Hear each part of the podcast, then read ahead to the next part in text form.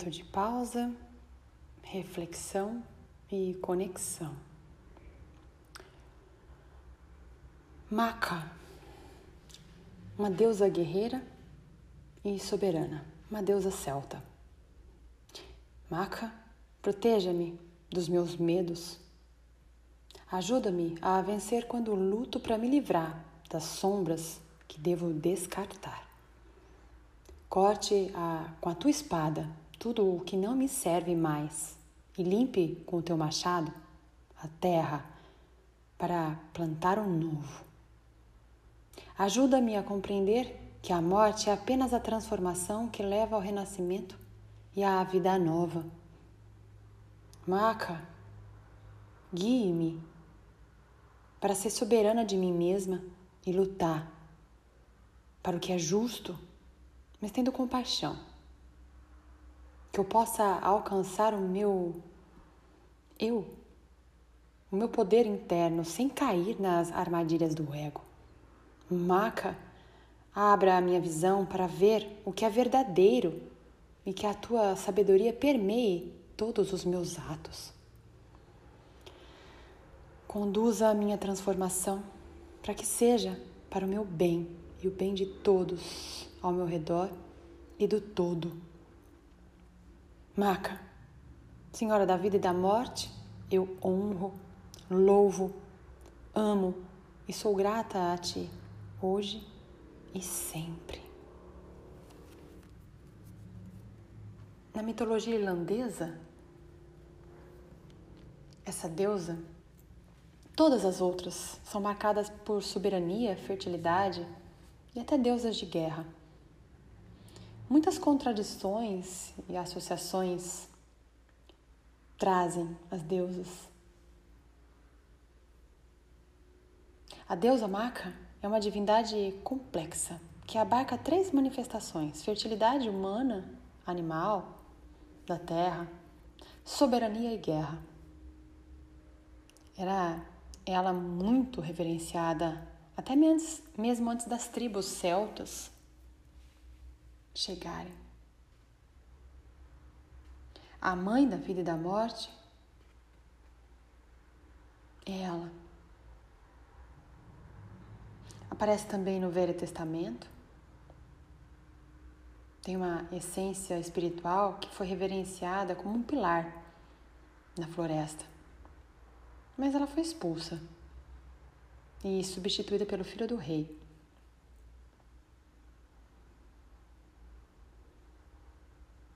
Era essa a tradição dos filhos dos reis. Tomavam poder e se sobrepunham. E depois acabavam eliminando figuras e valores das deusas. Como vocês bem sabem, no longo caminho milenar do domínio do patriarcado. Maca tinha como significado campo, planície. Ela limpava a terra e os obstáculos, os excessos e os inimigos, criando espaço para vida, movimento e mudança. Ela era uma soberana da guerra, em forma de corvo, cruel, combativa, mas também maternal e nutridora. Vários lugares preservam seu nome como Maca,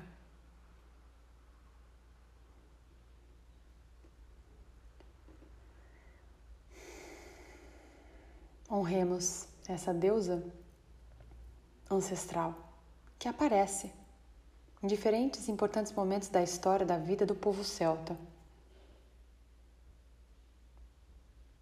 Em muitos momentos ela apareceu com formas e características humanas.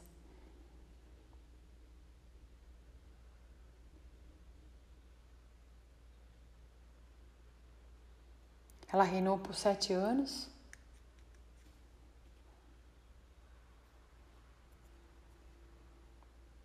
enfrentou exércitos.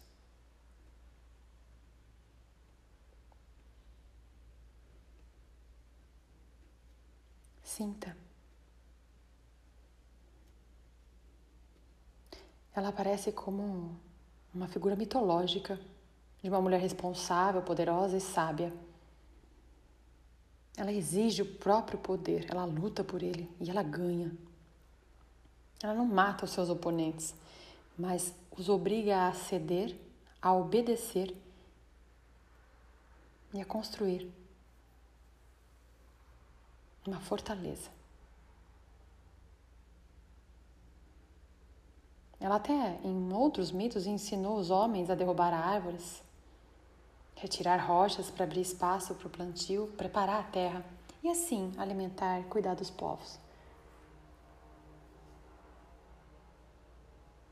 Ela é o próprio poder que criava espaço e fornecia o alimento para a terra. Não a terra propriamente dita, mas o poder de campo, planície, daquilo que se limpava para se abrir, do caminho. O próprio poder da criação, da energia da determinação para sobreviver através da agricultura.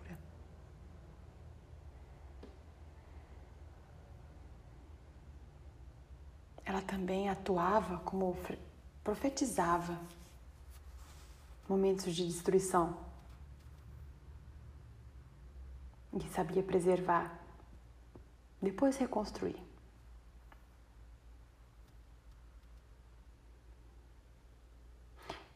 No outro tocante de deusa da morte, quando aparecia em forma de corvo ou de gavião, ela anunciava uma destruição, morte, ela sobrevoava os campos de batalhas e anunciava o fim. Colocava em um mistério, trazia uma escuridão e uma profecia.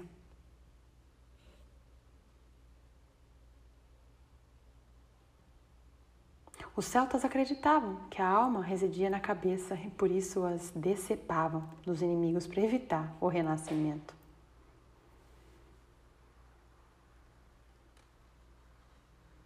A Matcha Maca como muitas vezes é chamada, não é associada ao renascimento ou à transformação da alma. Ela é exatamente o ponto de mutação em que a luz se transforma em escuridão e a vida em morte.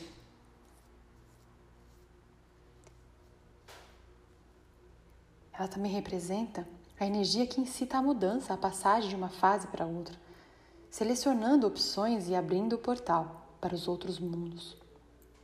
Ela cria espaços para vida, morte movimento, mudanças, pois limpa os caminhos, escolhe a passagem na nossa frente, remove os obstáculos e fortalece a mulher para vencer. É a ela que pedimos para abrir nossos caminhos e remover os nossos obstáculos diante desse momento em que estamos, para olhar para a nossa liberdade de escolha e nos ajudar a discernir. Porque assim, como a gente tem visto em vários capítulos, é o próprio Barba Azul que dá as chaves na mão da noiva. Ele diz, lhe entrega ali a liberdade você pode tudo, mas não pode só isso. Então, com as chaves nas nossas mãos, com o molho de chave nas nossas mãos, invocamos essa energia dentro de nós, da limpeza dos obstáculos que nos distraem, assim como no conto do Manauê, das distrações do caminho. E assim, no dia de hoje, firmamos mais uma vez a intenção dos trabalhos sobre nós mesmas e essa intenção de que possamos cada vez mais buscar essa força internamente.